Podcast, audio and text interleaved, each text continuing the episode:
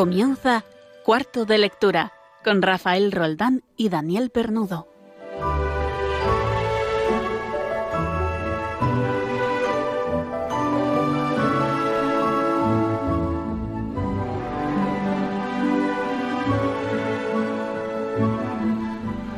Y también con Regina Marín, que está aquí a mi lado. Buenas noches, Regina. Buenas noches, Rafa.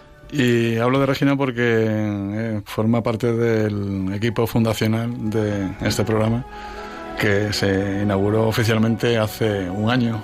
Porque hoy empezamos justo. hoy empezamos nueva temporada, Regina. Sí, la segunda ya, ¿eh? Es el es el programa, número 26, creo recordar.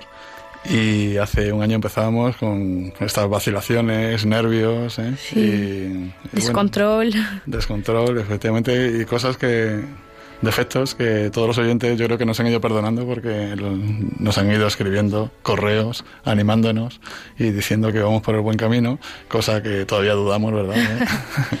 y si no viniéramos con dudas, yo creo que, que esto no, no, funcionaría, ¿no? Y cada día intentamos dar lo mejor de, que puede dar este programa. Por eso, si cualquier oyente, cualquiera de vosotros que estáis al otro lado de la radio, tiene cualquier sugerencia, cualquier... Eh, eh, aportación para, para, mejorar el cuarto de lectura, pues le animamos a escribir, ¿no? Sí, a, la cuenta de correo, ¿no? Que es cuarto de lectura arroba radiomaria.es o a través de Twitter. A través de Twitter ponéis el hashtag cuarto de lectura y a partir de ahí pues nos, nos hacéis llegar cualquier sugerencia, eh, cualquier crítica, siempre con en la buena en la buena dirección, ¿no? O sea, nos gustaría que hiciera mejor esto de esta manera, ¿no? Y nosotros, por supuesto, todo eso lo vamos absorbiendo y lo vamos y lo vamos acumulando en nuestro en nuestro bagaje.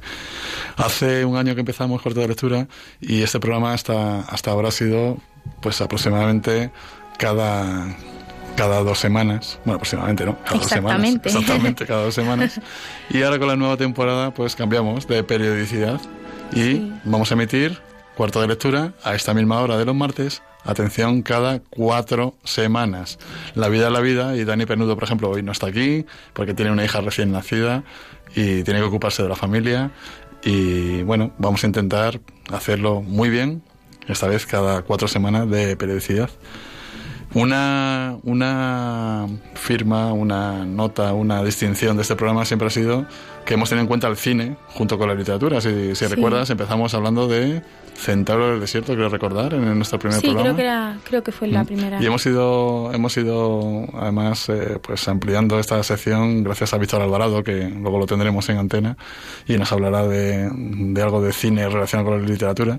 Y hoy vamos a entrevistar además a, a un personaje eh, muy interesante porque es catedrático, creo que de guion, ¿no? Eh, Regina, de, de Sí, es profesor de guion, bueno, catedrático de, de guion de cine en la Universidad Rey Juan Carlos. ¿Y por qué lo vamos a entrevistar? Porque queremos que nos hable de su libro sobre la carrera espacial Sí, sobre películas que se han hecho, ¿no? Sobre... ¿Por qué? Porque ya llevamos 50 años desde que este año, en el año 2019, se han cumplido 50 años desde que el hombre pisó la luna por primera vez. La última vez que estuvimos allí, y cuando digo estuvimos, lo digo como, como especie, como, como civilización, fue en el año 1972, porque yo, como todo el mundo sabe, de vez en cuando estoy en la luna, ¿eh? y bajo, subo, bajo, y han pasado unos cuantos años, ¿no? Entonces, en ese, en ese intervalo se han hecho bastantes películas sobre la carrera espacial, muy interesante, ¿no? Eh, voy a acabar este, esta introducción con una cita de Jonathan Nolan, que por lo visto es hermano de Christopher Nolan, y es el guionista, este, este hombre Jonathan Nolan, el guionista de la película Interstellar. Y dice, mientras crecíamos, nos prometieron mochilas cohete, y a cambio tenemos Instagram. Creo que eso es un fraude. Por eso me aferré con optimismo a la oportunidad de reiniciar el viaje me sumo, me sumo a esta cita. ¿eh? Yo de pequeño pensaba que a esas alturas del siglo XXI íbamos a ir con papel de aluminio como, como vestimenta y vamos a volar. Pues empezamos a volar con, el, con, este programa. Vamos a entrar al, eh, al sumario.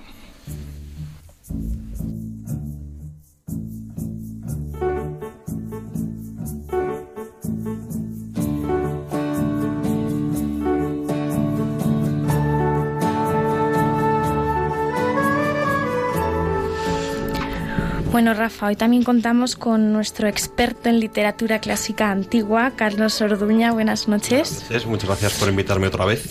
Nada, encantados. Y también, por supuesto, contamos con Alberto Jaime, Jaimez, que ya es que no puede faltar ¿no? en nuestro programa. Nuestro diácono favorito que nos, nos volverá a hablar de un libro súper interesante. Seguro, no lo dudamos.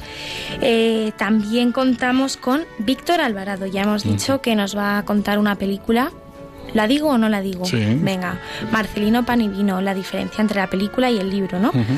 Bueno, o no diferencia. Y ya también, como hemos dicho antes, una entrevista con Antonio Sánchez Escalonilla, un catedrático de guion de cine en la Universidad de Juan Carlos, que nos viene a hablar de su libro, como acabamos de decir, sobre películas que han hecho que se han hecho a lo largo de este siglo el título, el título del la carrera espacial. Ah, sí, Planeta Hollywood, Sueño Americano y Cine Espacial. Pues todo eso tenemos ahora y vamos a entrar de lleno ya con el programa. Venga.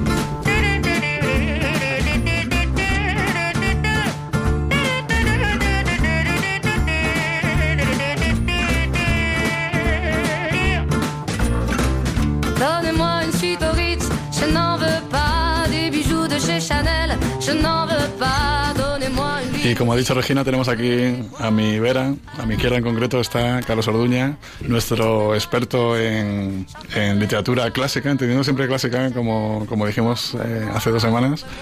Hasta el siglo V después de Cristo. a partir de ahí son todo modernidades. Efectivamente. y entonces, bueno, tú nos vas a introducir al resto de los mortales que no, que no estamos muy versados en la antigüedad clásica, en, en qué podemos leer, ¿no? Eh, ¿Qué libro nos traes tú ahí? Pues hoy, bueno, he pensado que voy a ir trayendo distintos géneros para que todo el mundo, pues oye, si no le gusta la historia y prefiere el teatro, pues que cada, cada, cada mes, vamos, cada cuatro semanas, pueda ir conociendo un género nuevo. Vamos a empezar hoy con historia, concretamente con Suetonio. Suetonio es un historiador del siglo II después de Cristo, es casi casi moderno, que escribe sobre las vidas de los césares, desde Julio César hasta Domiciano. Es decir, abarca 12 emperadores, algunos por muy poco tiempo, otros más tiempo. Entonces, sobre todos estos césares nos habla Suetonio. Es historia muy entretenida, pero hay que tener cuidado con su historia. ¿Por qué? Porque es un poco tendencioso. Como todos los historiadores, por otra Como todos, pero especialmente tendencioso. Es muy interesante, pero no es la fuente histórica más fiable. Hay que contrastar con demás historiadores, como puede ser Tácito o Plinio. Está muy bien para introducirse, es muy ameno, muy entretenido, sobre todo porque siempre estructura a los césares de la misma forma. Primero te cuenta su linaje, es decir, quién es, quiénes eran sus padres, sus antepasados, toda su familia importante. Después te habla en sí de su vida es decir, una biografía, pues nació, vivió, hizo tal, tal, tal y murió. Después te habla de cómo era como emperador. Es decir, cosas buenas que hizo y cosas malas. De casi todos tiene cosas buenas y cosas malas. De algún poco, alguno ahí tiene solo cosas malas, pero los menos. La mayoría tenían, aunque fuera un poquitín, algo bueno. Después te habla del físico y cuando te lo describe físicamente, también te lo describe moralmente. Es decir, pues sus costumbres, por ejemplo, a este le gustaba trasnochar mucho, o este siempre era muy madrugador. Es decir, te habla de sus defectos y virtudes. Y en ese sentido es un poco incluso cotilleo, entre comillas. ¿Los defectos y virtudes de Suetonio son iguales que los defectos y virtudes de nuestra cultura? O... Bastante parecidos. No, hemos cambiado nada entonces, ¿no? La evolución es escasa. Como podrán ver, quien se atreva a leer el libro verá que la evolución del ser humano... Pero madrugar para Suetonio es una virtud. Sí, efectivamente, es una virtud que es un emperador que, oye, se preocupa por acostarse pronto para levantarse pronto y estar activo y trabajar para el pueblo. Uno que se levanta a las 12 de la mañana, pues no está para el pueblo, está más para sus cosas. y es muy interesante que cuando te cuenta su moralidad, se ve también de que pecojea su Suetonio. Y es conservador, pero no extremista. Que ahí sí que critica un poco en Augusto, no que obvio Augusto, que es exageradamente conservador. ¿En qué sentido es conservador? En el sentido... En el sentido de que intentó imponer una moral que él no practicaba y efectivamente pues eso no puede salir bien. Claro, lógicamente. Él exigía a sus súbditos y a su familia una cosa que luego él en su vida privada no cumplía. No cumplía. Y eso sobre todo no lo critica muchísimo. Si es mejor un emperador comedido. Sí, serlo y parecerlo, ¿no? Efectivamente. o sea, así como empieza con César. no solo hay que ser honesta, sino parecerlo. y eso, te cuenta muchísimas curiosidades. Y después de hablarte del físico, te cuenta cómo muere. y cómo recibe el pueblo la noticia de la muerte. Es decir, por quién se alegra y por quién se entristece. Por ejemplo, cuenta que a la muerte de Nerón, pues el pueblo casi bailaba de alegría. Lógicamente. Cuando muere Vespasiano, pues hay muchísimo duelo. Cuando muere Tito, lo mismo. Cuando muere Domiciano, pues otra vez muchísima alegría. Entonces ahí te cuento un poco las intrigas palaciegas. O sea que es un libro muy detallado. Es un libro muy, muy detallado. de cada emperador. Ah, Sí. Muy bien, muy bien. O sea, a mí me parece que para introducirse en la historia antigua es extraordinario. La historia de Roma, ¿no? De... Sí, efectivamente, la historia de emperadores. Ujú. Porque es- además es muy meticuloso y también te cuenta cuando algo es un cotilleo y no está claro, te dice que no está claro ni confirmado. ¿Y qué te voy a decir? ¿Qué periodo abarca entonces? ¿El primer emperador en de qué, cuándo estamos hablando? ¿El Estamos, que- bueno, lo llama Ces- los doce Césares, pero en verdad Julio César no es emperador como tal, Sí. simplemente fue dictador, pero empieza con él que es mediados del siglo I antes de Cristo, O sea que lec- 45 antes de Cristo Los cuando muere. lectores de Asterix estamos engañados. No fue emperador Julio César. No, no fue emperador. Hasta, hemos dicho, hasta... Hasta Domiciano, Hasta que muere en el 96 después de Cristo. Dice que fue contemporáneo de, de Suetonio, entonces. Sí, el único emperador que Suetonio conoce como adulto es Domiciano. ¿Y de este cómo habla? Domiciano es que era un emperador particular. Porque si es contemporáneo suyo, a lo mejor se jugaba más que el cuello, ¿no? De- Sí, lo que pasa, hay un poco de trampa porque escribe cuando ya Domiciano ha muerto. Ah, escribe ya en la época de Eso recuerda Trajano. mucho la, la época actual, ¿no? Aquí en España. Efectivamente. Muy bien. Hay momentos en que era mejor estar callado y con Domiciano había que estar más bien callado. Muy bien. Pues, que este te- tenemos que buscarlo en algún traductor especial o...? Pues hay una traducción muy buena que es la de David Castro de Castro. Porque, mm, perdona Carlos, eh, los traductores es otro mundo, ¿no? En la literatura clásica. No vale cualquiera, lógicamente. Entonces, ¿buscamos a quién? David Castro de Castro. Que además es- lo traduce muy bien y aparte de traducirlo muy bien, también siempre empieza con un breve resumen de lo que cuenta Suetonio, de lo que es la historia de ese emperador. Y también pues más fuentes bibliográficas y de películas, es decir, su influencia en la cultura posterior. Es importante además encontrar un libro que tenga una buena introducción, ¿no? Y unos buenos Sí. pies de página, ¿no? De- Sí, efectivamente, y esto David Castro de Castro lo hace muy bien. Introduce perfectamente el autor, la época, Sí. un poco de contexto histórico de todos los emperadores. A veces a lo mejor puede molestar incluso que haya tanto detalle de, de citas y de... si no somos muy avezados tampoco en, en el, en el tema, ¿no? Y queremos un poco más eh, di- distraernos, ¿no? Como en literatura, ¿no? Pero está muy bien siempre situarlo, ¿no? Sobre todo cuando alguien fiable te lo... Sí, efectivamente, por eso me gusta mucho el traductor este, porque aparte de la introducción grande, que entiendo que a la gente le puede dar mucho miedo a esa traducción de 30-40 páginas, Sí. como tiene una pequeña introducción antes de que era emperador de máximo dos páginas, Sí. pues está muy bien porque te mete de lleno en el emperador sin necesidad de haberte leído la introducción. Entonces, ¿el, el libro cómo se llama?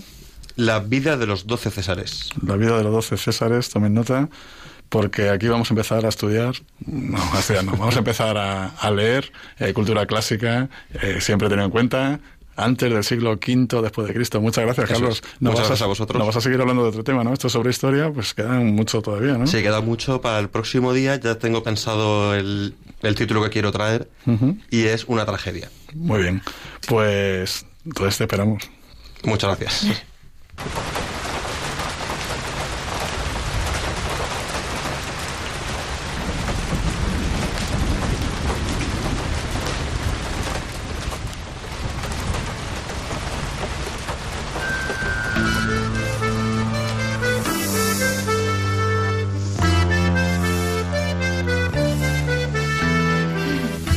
Pues de la Roma de los emperadores vamos a pasar a- al norte, al norte de la península y tenemos al otro lado del teléfono a nuestro colaborador habitual, Alberto Jaime. Buenas noches, Alberto. Buenas noches, Rafa. ¿Qué tal? ¿Cómo, ¿Qué nos traes hoy? Pues eh, hoy traigo una conversación con alguien muy importante y muy valioso. Eh, mira, os traigo mm, últimas conversaciones con Peter Sigwald, Ajá. un libro entrevista Sí, eh, de este periodista de Peter Sigwald a Benedicto XVI. sí un, un libro además que fue muy leído en su época. ¿eh? Este- Eso es. Ajá. A mí me encantó. Sí. Además porque Peter Sigwald es, eh, bueno, es un escritor alemán, periodista también que ha sido biógrafo de, de Ratzinger antes y después de que fuera elegido papa. Sí. Este hombre es un católico de tradición, un católico de familia, ¿no? En Baviera nació en el 54, ahora Ujú. tendría 65, es decir, su familia le ha sido a la parroquia, él mismo fue un niño, pues eh, el típico niño que colabora en la, en la iglesia, pero en la juventud, como nos pasa a todos, pues a muchos desarrolló unas actitudes críticas propias de, pues, de la gente que le rodeaba, de su generación. Y, pues bueno, eh, dejó la, la, religión, dejó la fe. Incluso él abrazó la izquierda como ideología y abandonó pues todo contacto con esa iglesia en la que él había sido educado. muy de su época también, ¿verdad? Muy contestatario. Muy de su época, eso es, años 60, finales de los años 60, principios de los 70, pues bueno, eso le ha pasado a mucha gente, ¿no? Este hombre está, mm, está, casado, vive en Múnich ahora, y, y, bueno, eh, fue a raíz de un libro de entrevista similar a este que hoy nos convoca, titulado La sal de la tierra, que trataba también eh, una, en una entrevista a Ratzinger, cuando era cardenal, y lo iba sacando de esos estereotipos que se le aplicaban, ya sabemos, recordemos aquello del el Panzer Cardenal, el gran inquisidor, aquello con, de, de, forma tan injusta que se le trataba al cardenal Ratzinger, ¿no? Pero que bueno se usaban por algunos medios algunas personas para pues para calificar al, gran teólogo y a la gran persona que era. Y además eh, según vamos cogiendo perspectiva eh, nos damos cuenta de la tremenda obra que está que ha dejado Ratzinger no el Papa Benito XVI no según según pasa el tiempo no Sí, sí, sí. Yo creo que según pasa el tiempo nos daremos cuenta además en, un futuro no muy lejano que Ratzinger es yo creo que si no el mayor teólogo del siglo XX, uno, de los más grandes, grandísimo, grandísimo. Entonces bueno, además esta entrevista como decía de Sal, Sal, de la Tierra le sirvió también a Peter Sigual para volver a la Iglesia Católica, es decir, estamos ante un convertido, a un... Sí. Así, entonces esto también me genera mucha simpatía porque también le, le entiendo muy bien, ¿no? Entonces bueno, desde, ese momento, eh, Peter Sewell ha tenido una buena relación y estrecha relación con Ratzinger y le ha valido pues para ser su biógrafo y para también escribir esta interesante conversación ya con un Ratzinger, con un Benedicto XVI, pues ya anciano, ¿no? Eso es. Em, digamos, ¿por qué leer este libro? Eh? Mm, de un papa, pues leemos sus documentos, leemos el magisterio pero no sabemos lo que es hablar en confianza, como hablan, se habla con un amigo. Sí, de tú a tú. Charlar, claro, charlar sobre las cosas de la vida, de la fe personal, de sus recuerdos, de su propia biografía, es decir, de aquello que le ha hecho ser como es, ¿no? Y esto es últimas conversaciones. Es la conversación con un hombre sabio que, como digo, decíamos antes, ha marcado la historia de la Iglesia durante este periodo que vamos a llamar o que llamaremos cuando lo estudiemos posconcilio, ¿no? y que ya en sí el mismo periodo y el mismo Ratzinger pues pertenecen ya a esa historia de la Iglesia. ¿no? Últimas conversaciones nos sirve para escuchar a este Benedicto XVI, para conversar con él sobre su vida, sobre qué hacía de niño, cómo nació su vocación sacerdotal, cómo nació su vocación a la teología, mm, cuando entró a la universidad, cómo fue su época de doctorado, cómo vivió el concilio, su forma de, creer en Dios, en fin, eh, descubrimos pues lo que es Ratzinger, lo que es Benedicto XVI, un hombre tímido, reservado, amante de los libros, de la buena música. Eh, sobre todo es muy interesante las páginas al final eh, dedicadas al momento de su renuncia. Y es un momento, es un libro que nos permite sentarnos frente al Papa teólogo y, y comenzar a creerlo como Papa, sino como un pastor, como un párroco de una gran parroquia que es, la del mundo, ¿no? Eh, ¿Es accesible la lectura para una persona, a lo mejor no, no muy acostumbrada tampoco a leer grandes textos eh, teológicos? Es accesible. Sí, sí, sí, es un libro de lectura muy bonita, de lectura fácil y donde pese a que escuchamos la voz de un sabio, es, un sabio que nos está hablando en un lenguaje que entendemos perfectamente. ¿eh? Además es un, es un lenguaje que ahora mismo no está muy de moda, ¿no? Lo del el lenguaje de tertulia, ¿no? De sentarse tranquilamente a charlar delante de, a, tomar algo sin ningún sin ninguna finalidad más que conversar, ¿no? Y compartir, ¿no? Ahora con este tipo de, de, prisas que tenemos siempre, ¿no? Queremos eh, que nos hagas el resumen, pues, es lo que estoy haciendo yo, ¿no? Dame el resumen del libro ya, ¿no? Pero no, no, no hay que leerlo, hay que saborearlo, hay que... Hay que saborearlo, sí. yo te quería hacer una pregunta, Alberto. Bueno, Carlos Orduña... Eh... Encantado. y es, ¿las entrevistas está ordenado, vamos, ¿tiene algún orden o es simplemente una, una larguísima conversación o va como por capítulos según el tema? Va por capítulos, va por capítulos más que según el tema, más que es más bien eh, teniendo en cuenta los años. Eh, es, es, una línea temporal. Vale. Una línea temporal, sí, sí. Es como una especie de biografía, ¿no? De, un, periodista, con la curiosidad de un periodista, ¿no? Eh, que, va, que va desgranando ¿no? la vida de, este grandísimo hombre, ¿no? Que es Benedicto XVI. Eso es. Y... Pues alguna pregunta tiene un poco, pues bueno, con la curiosidad del periodista de querer saber, pues qué detalle con tal cardenal, con relaciones que tenía con el Papa Juan Pablo II, la relación de ahora con el Papa Francisco, pues bueno, ya sabéis que se le pueden preguntar muchas cosas y, bueno, Ratzinger contesta o no contesta dependiendo de lo que a él le sí, Sí, además con la prudencia que, siempre ha tenido Ratzinger, ¿no? Por otra parte, ¿no? Que, también se le pide a un papa, por, supuesto. Pues muchísimas gracias, Alberto, una semana más y, y te convocamos para el próximo programa para que sigamos leyendo aquello que nos propones. Espero hablar de la Virgen María. Muy bien, un saludo. Muy bien. Un abrazo. Un saludo también. Un abrazo. Hasta luego. Adiós. Adiós. Pues Regina, vamos a poner un poquito de música para ir digiriendo todo esto, ¿no? ¿Eh? Porque hemos empezado el programa, vamos. Siempre viene bien. Eh, que si los Césares, que si el Papa. Entonces, eh, los Césares, no, perdón, los emperadores. entonces, yo creo que conviene poner un poquito de música. Y ya que vamos a hablar hoy sobre la carrera espacial, pues vamos a poner una canción que habla del sol. Y vamos a hablar de una canción que habla de que hay que mirar hacia arriba siempre, ¿no? ¿Eh?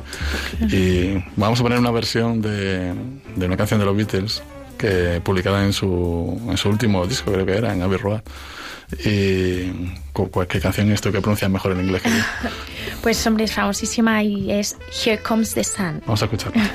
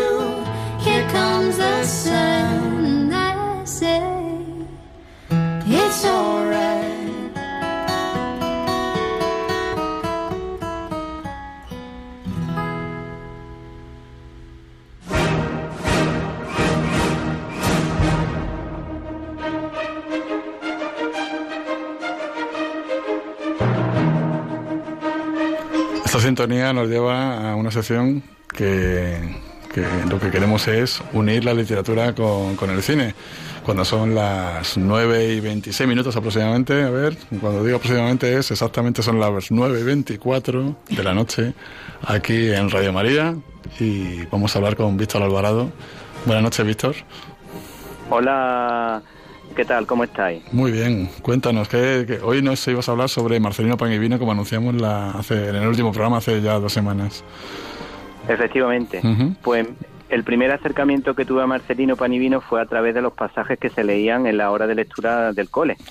Eh, por otra parte, el editor Ale Rosal eh, que ha dado testimonio de fe en Radio María, propuso una colección a una potente editorial para que se hablase de escritores cristianos.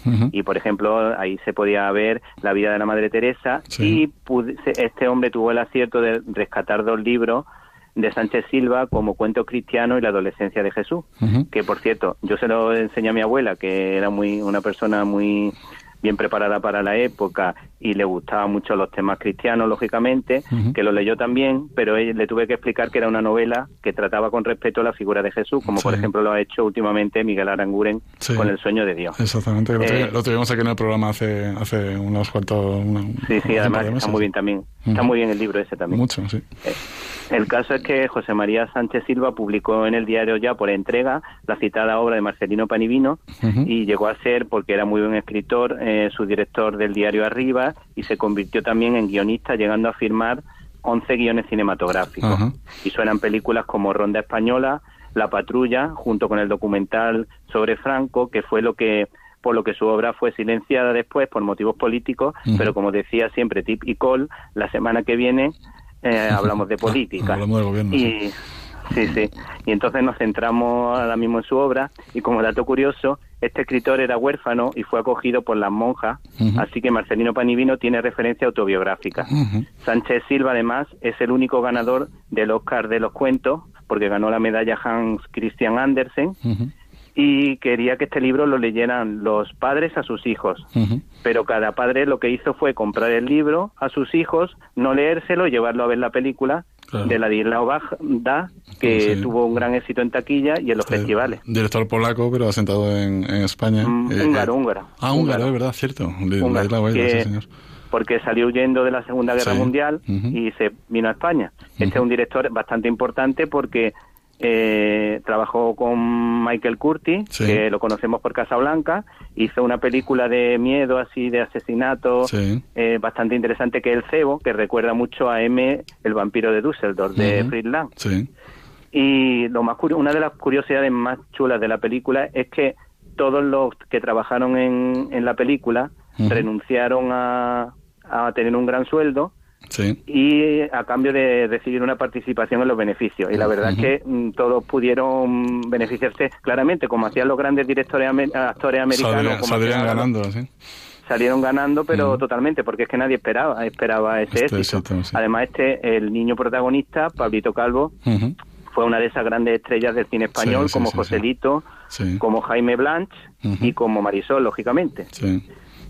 Y este, el más feliz de todos estos niños fue Joselito. Y luego Pablito Calvo también en parte porque eh, era un niño muy inocente, que caía bien, que no era el típico repollo con lazo, y entonces pues caía simpático. el, casting fue muy curioso porque la gente traía a su abuela, a su tía, a Juana, a su hermana y a toda la familia. Y entonces el director se volvía loco con toda la familia allí pendiente de los castings de los niños. Al final se cogieron tres de ellos y el más y al final mm, gracias al maquillador y a los peluqueros se consiguió un tipo de peinado que era el que buscaba el director porque era lo que había dicho José María Sánchez Silva y entonces al final cogieron a Pablito Calvo que rodaron a se filmaron eh, la, en la película se filmó a tres niños y al final se acabó escogiendo a Pablito Calvo. Eh, otra curiosidad es que mm, Pablito Calvo tuvo un club de fan en Argentina. Bueno, es que esta obra fue traducida a 11 idiomas, pero vamos, tuvo un club de fan en Argentina que fueron a verle eh, al cine y, estaba como loco. Había que poner, tomar medidas de seguridad, policía y todo eso para controlar a las masas. Y curiosamente en Argentina, bueno, le regalaron un coche, le regalaron de todo. En Argentina le regalaron un caballo. Pero eh, este niño no quiso donaba todos los juguetes y todo lo que le daban a la gente de allí, pero le regalaron un caballo. Y él dijo, Mm, yo es que el caballo no me lo puedo llevar en avión porque el caballo se marea. Entonces por ahí se ve que por ahí alguien lo convencería sí, para no y el niño pues soltó la, la gracia. Y su, y su padre le respirarían diciendo, menos mal que se deja el caballo en Argentina. Sí, sí. Otra cosa mm, curiosa es que la, que la voz que dobla al niño es una mujer que creo que es eh, que era locutora de radio Ahora mismo me estoy hablando de memoria, del nombre sí me acuerdo, Matilde Vilarino, y pues muy curioso porque la verdad que tú escuchas a la mujer, hasta esta, a esta señora, y mm, hace perfectamente la voz del, del chaval. Además, el chaval, por lo visto, aunque de doblase otra persona, el niño se sabía los diálogos rápidamente, se lo aprendía todo de memoria y se lo aprendía jugando con la madre. La verdad que él se lo tomó como un juego todo el tema de la película.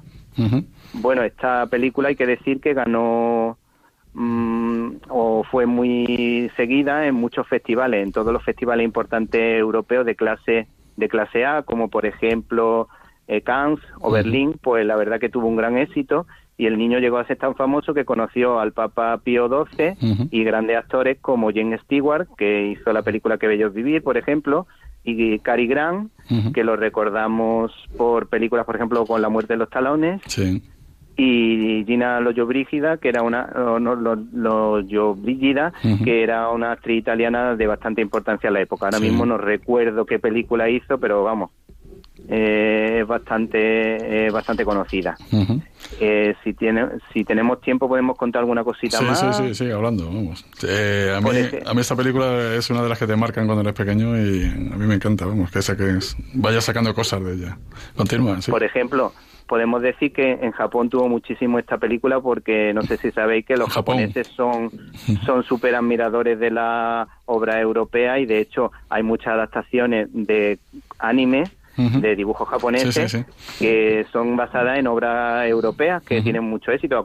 Ah, podemos hablar, un día podemos hablar de ese tema, pero por ejemplo Mujercita, Heidi, Tom Sawyer, hay muchísimas obras importantes que la han adaptado magníficamente. Por ejemplo Ana de las Tejas Verdes, esa otra que es una, una muy chula que además podríamos hablar en algún programa porque creo que merece la pena. Por supuesto, de todo eso hay que hablar, sí señor. Muy bien, pues muchas gracias. Eh, el, la próxima, en el próximo programa que nos vas a traer, Víctor. Pues teníamos pensado hablar de Desayuno con diamantes. Desayuno con diamantes, sí, señor. Un clasicazo, un, clasicazo del cine, a su vez basado en una obra eh, bastante, bastante también leída en la época, ¿no? ¿Mm? Sí, de Truman Capote. Exactamente, de Truman Capote. Pues muchas gracias, Víctor, una semana más eh, por estar aquí en, en, Cuarto de Lectura, aquí en Radio María, y relacionar pues esos, eh, esas películas que todos conocemos, ¿verdad?, con una obra, ¿eh? una obra literaria que está detrás. Muchas gracias, Víctor. Pues muchas gracias a ti y a todos los oyentes de Radio María. Un abrazo. Un abrazo.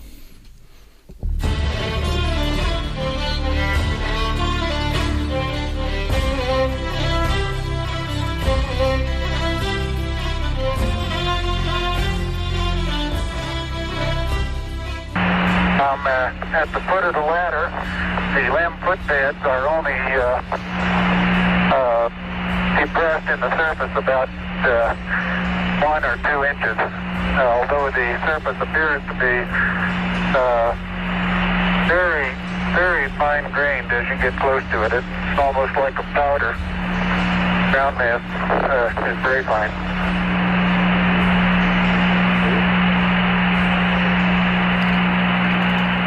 Estamos, estamos escuchando la voz de Neil Armstrong eh, porque en este año 2019 eh, se han cumplido 50 años del primer alunizaje humano de, de, una, de un proyecto, o sea, de una nave espacial del proyecto Apolo. Eh, llegan a la Luna cuando fue el 20 de julio del 1969 se llega se pisa por, primera vez la Luna ¿no? y este, este hombre Neil Armstrong el primer astronauta suelta la frase ya archiconocida de es un pequeño paso para mí, pero un gran salto para la humanidad. Y esto viene a cuento porque nos ha interesado un, un libro que, que, se ha publicado este año y que, y que habla sobre esto, ¿no? habla sobre, sobre el hombre pisando la luna, pero desde su perspectiva cinematográfica. Y para, para ello tenemos al otro lado de, del teléfono, tenemos a Antonio Sánchez Escalonilla, que es catedrático de guion audiovisual en la Universidad de Rey Juan Carlos. Buenas noches, Antonio. Buenas noches, ¿cómo estás? Pues es el cine, es el cine espacial, el nuevo western. ¿El nuevo western? Sí. En cuanto, en cuanto, fíjate Antonio, eh, eh, se representa una aventura del sueño americano, ¿no? Eh, es, es, fronterizo también, ¿verdad? Eh, son las nuevas fronteras, ¿no? Que ya, ya sobrepasan lo que es en la Tierra. Y también hablamos de pioneros, ¿no? Y todo esto a mí me, me retrotrae, me retrotrae a, al, al, al, cine del oeste, clásico de toda la vida, ¿no? Y yo no sé si ahora, en la época actual, el cine, el cine espacial es eso, es el nuevo western. Bueno, realmente eh, el cine espacial como tal es, mm, surge con Georges Méliès cuando hace su famoso viaje a la luna. Estamos hablando de los orígenes del cine. Otra cosa es cómo el cine también ha recreado la epopeya llevada a cabo por, por Estados Unidos, eh, además en liza con la Unión Soviética durante la Guerra Fría, por conquistar la frontera espacial. Eh, hay unas connotaciones de tipo político, eh, de tipo geopolítico, sobre todo estratégico después de la Segunda Guerra Mundial y, y, efectivamente se puede hablar de western, pero también se puede hablar de, de una de un entramado bélico, una narrativa una narrativa bélica y por supuesto drama y, se puede hablar también de, comedia y comedias espaciales. Pero bueno, no, no únicamente western, aunque sí que es cierto que los imaginarios relacionados con la frontera, con la, la expansión del hogar americano que va muy unido a la narrativa nacional estadounidense, pues se encuentra en el cine un modo de expandir también el hogar hacia la órbita, hacia la luna, eh, todo lo que supuso la construcción del sueño espacial durante los años 50, que, eh, bueno, y la propia creación de la NASA a finales de los años 50.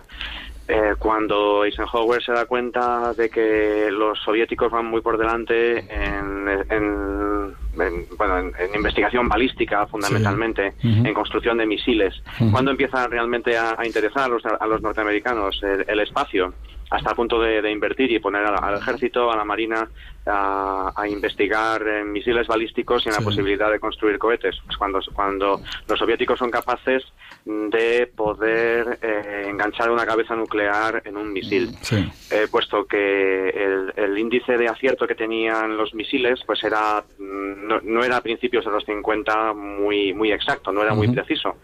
Pero claro, en el momento en que puedes incorporar una bomba atómica, una bomba de hidrógeno, una cabeza nuclear, pues ya eh, resulta mucho más peligroso. Palabras mayores, sí.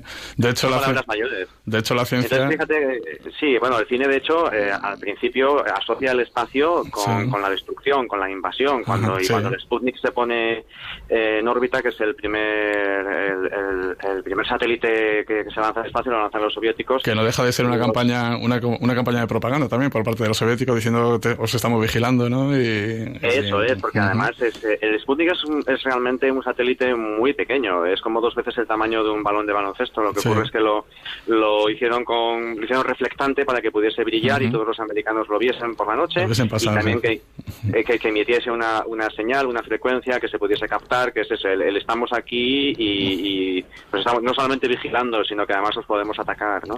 Y entonces eso es lo que hace también que, que bueno, que, que se cree la NASA en 1958 y claro, el cine hasta ese momento ha tratado el espacio en los años 50 como un sueño espacial, pero también más vinculado al cine bélico que al western.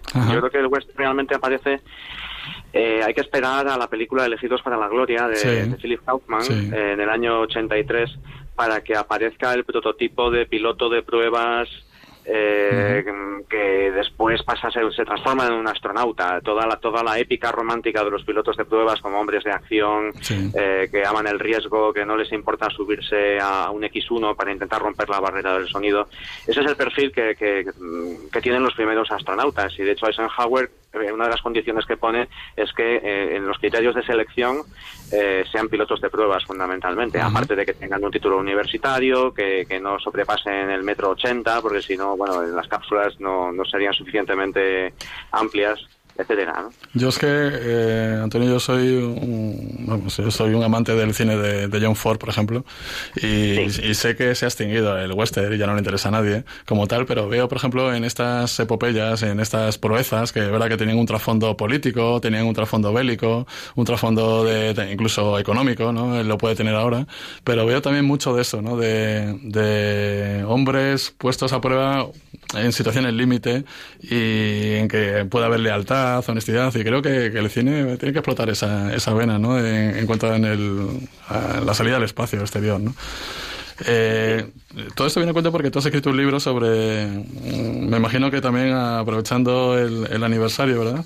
El, sobre sobre el cine, bueno, el, libro se llama Planeta Hollywood y, y, son las adaptaciones que se ha hecho en el cine mm, con esta historia tan, tan bonita, ¿no? A partir de los años 40 hasta ahora. ¿Cómo, cómo has, estructurado el libro? Bueno, el libro lo he estructurado siguiendo los pasos de un experto en, el concepto sociológico, histórico sociológico del sueño americano, llamado Samuel. Él distingue diversas etapas. desde que surge en los años 30 la Gran Depresión el concepto de, sueño americano y eh, hasta que, bueno, precisamente en un momento de, crisis.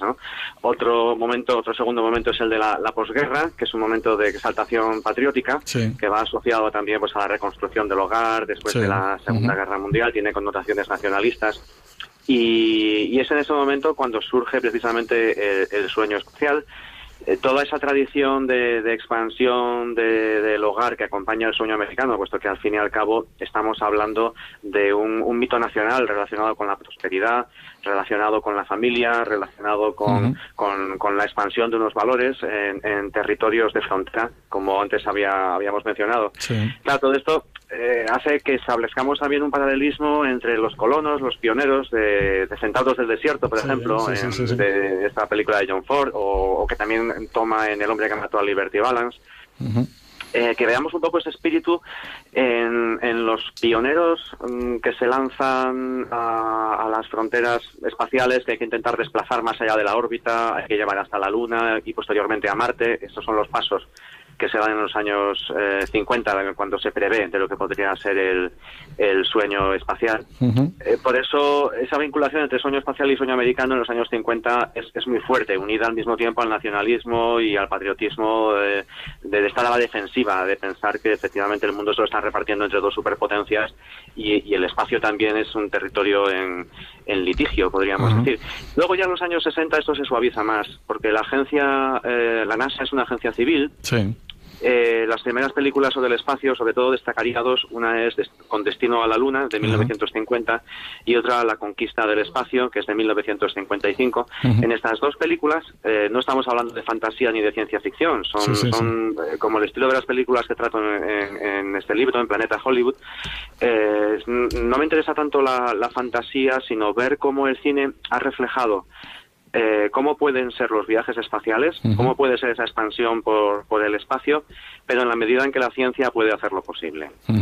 Por supuesto, si estamos aventurando cómo va a ser la conquista espacial dentro de 20 años o dentro de 50 años, como sucede, por ejemplo, con la película Marte, Marte eh, sitúa una eventual colonización de Marte pues en la década de los 30, es decir, pasado mañana. Sí, sí, dentro de años.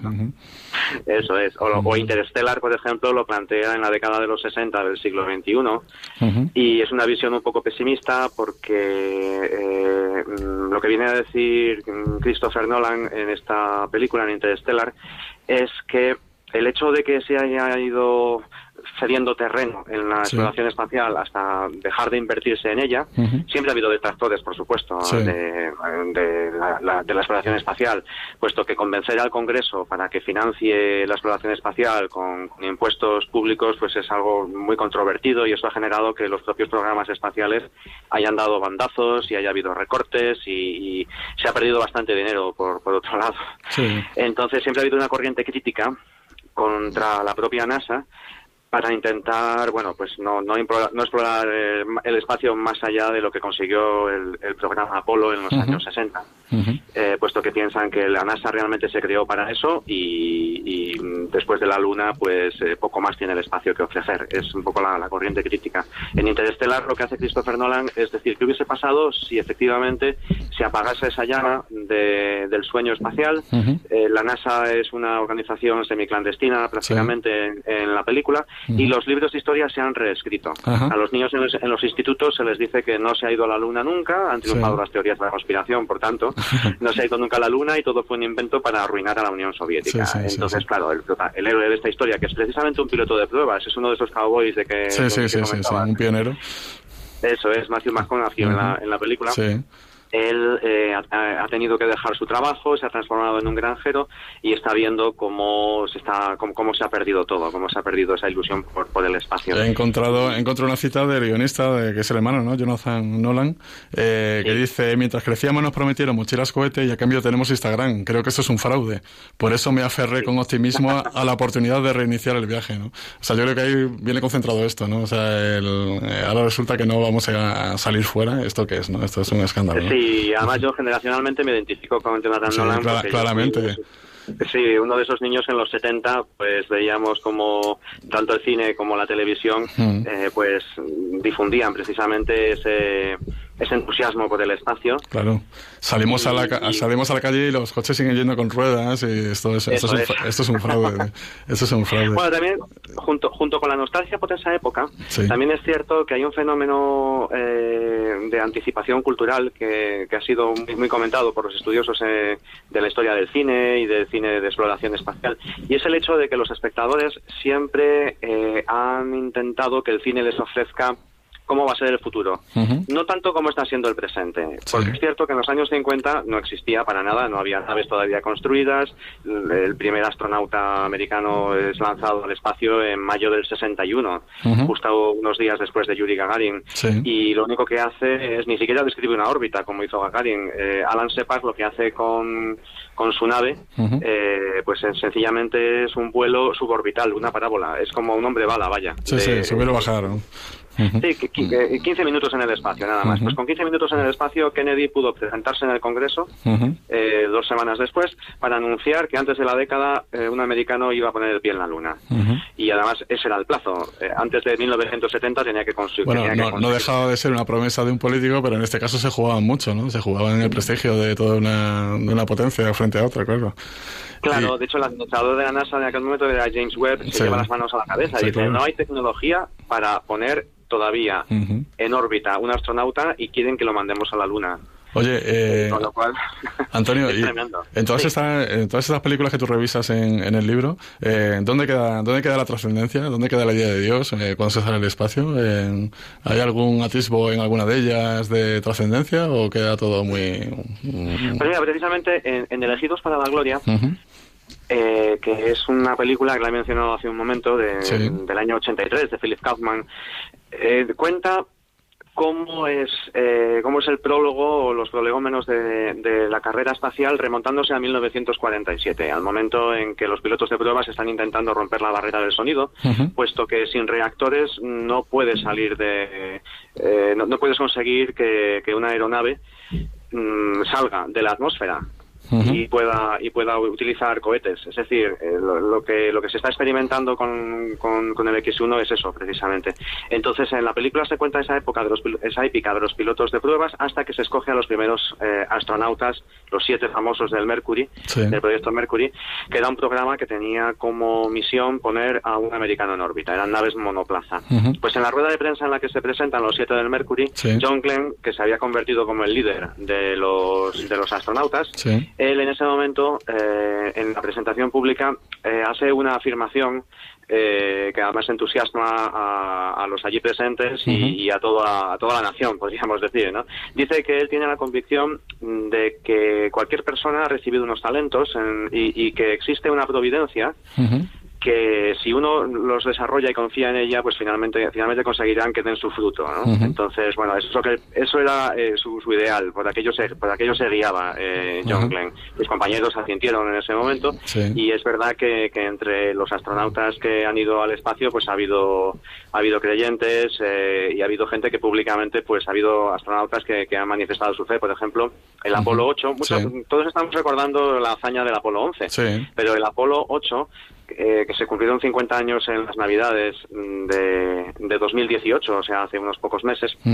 El Apolo 8 fue la primera nave que hizo un vuelo de circunnavegación lunar, es decir, fue realmente la primera nave tripulada que llega a la Luna, aunque no se, no, se, descendiese, no se descendiese con el módulo lunar, porque todavía no estaba terminado, entre otras cosas. Lo que pasa es que los americanos se dan cuenta de que los soviéticos ya están con la tecnología preparada para, para alcanzar la Luna y deciden adelantarse. Eso es, aunque no se ha construido el, módulo de descenso, de descenso, lunar, pues mandan a, tres tripulantes. Entre ellos iba Jim Lovell, que es famoso porque eh, fue el, comandante del Apolo 13, del famoso Apolo 13, que interpreta con Hanks en, en, este, en este biopic. Entonces, eh, Gene Lovell eh, recuerda como eh, pues eh, cuando estaban en el 25 de diciembre dando vueltas en torno a la luna, eh, pues quisieron mandar un mensaje de felicitación navideña y, y, lo hicieron de una manera muy original, que fue leyendo el pasaje de la creación del Génesis. Entonces los tres astronautas se pasaron el texto para, para leerlo y, bueno, también era un momento muy importante, puesto que por primera vez el hombre había llegado tan lejos. Había llegado nada menos que, a la Luna y en ese momento, pues desde esa perspectiva de contemplación del cosmos y del espacio, pues era un momento para hacer oración y, eso fue, ese fue el mensaje que, enviaron a la Tierra. Muy bien. Antonio, se nos acaba el tiempo, pero yo seguiría hablando contigo, vamos, eh, todo, toda la noche. eh, como tú eres eh, profesor de... Gravity, perdona, ya, que me has preguntado por el tema de Dios en el espacio, solamente quería mencionar un poquito la película de Alfonso Cuarón, Gravity, en 2013, donde tenemos a, la pobre doctora Stone, Sandra Bullock, que se ha quedado eh, literalmente colgada en órbita a la Tierra, se han destruido por un accidente, eh, por unas explosiones eh, fatídicas, pues toda la tecnología y se ha quedado ella sola suspendida y tiene que intentar regresar con lo que queda de tecnología, con los escombros tecnológicos, ingeniárselas para regresar cuando precisamente ella, primero, no tiene fe, segundo, nadie le espera en la Tierra porque su hijita pequeña murió hace unos años y, ella está muy muy escéptica ante, ante el futuro y ante la vida. Y sin embargo en la película, que es, es una historia preciosa de superación, ella consigue cargarse de razón e incluso eh, echa de menos rezar. Y, porque dice, voy a morir y, nadie me ha enseñado siquiera a rezar. Bueno, pues cuando termina la película tenemos una persona que empieza de nuevo y que se carga de razones para, para comenzar de nuevo. Ajá. Pues por eso te decía yo que eso era el nuevo western, ¿eh? porque estamos viendo a personas que con situaciones límites en la vida y cómo, cómo, cómo se reaccionan, ¿no? Y cómo siempre, siempre se busca, ¿no? Siempre se busca arriba, ¿no? Muchísimas gracias, Antonio. Muchísimas gracias, Antonio. Eh, decía yo que eh, en tu condición de profesor de guion audiovisual, yo creo que vamos a llamarte más de una vez para que nos cuentes alguna adaptación literaria en el cine que, que te haya... Pues eso es un programa de libros y nos, nos interesa mucho porque yo creo que hay un trasvase continuo, ¿verdad?, del cine a la literatura eh, que, no pase inadvertida, ¿no? Entonces, bueno. Perfecto, pues Rafael, pues estaré encantado cuando queréis. Si es hablar de cine o hablar del espacio, ya sabes que esto es un, es un pozo sin fondo. Antonio porque además la, aventura es así. Antonio Sánchez de Escalonilla, Planeta Hollywood, Sueño Americano y Cine Espacial. Muchas gracias y un abrazo. Un abrazo. Pues Regina, vamos a ir cerrando el programa, ¿no? Eh, que hoy ha estado bastante llenito, ¿verdad, Carlos? Sí, muchas cosas hoy. no hemos parado. no, no hemos parado. Y vamos a cerrar con una, con una canción una canción de, de Jace Taylor, cantautor norteamericano, que dice que cuando, oye, cuando te encuentran mal, pues vamos a mirar a las estrellas. Y entonces, ¿cómo se mira a las estrellas? Subiendo, subiendo al tejado. Y que recuerden todos nuestros oyentes que nuestro siguiente programa es dentro de cuatro semanas, ¿eh? de aquí a cuatro martes, y aquí estaremos en Radio María, como siempre, a las nueve. Pues tengan estas cuatro semanas muy felices. Muchas gracias, Carlos Orduña, por estar aquí hoy con nosotros. Y Regina, pues nos vemos aquí en, en cuatro semanitas, ¿no? A ti, gracias. Hasta entonces, sean felices y, nos vemos dentro de cuatro semanas.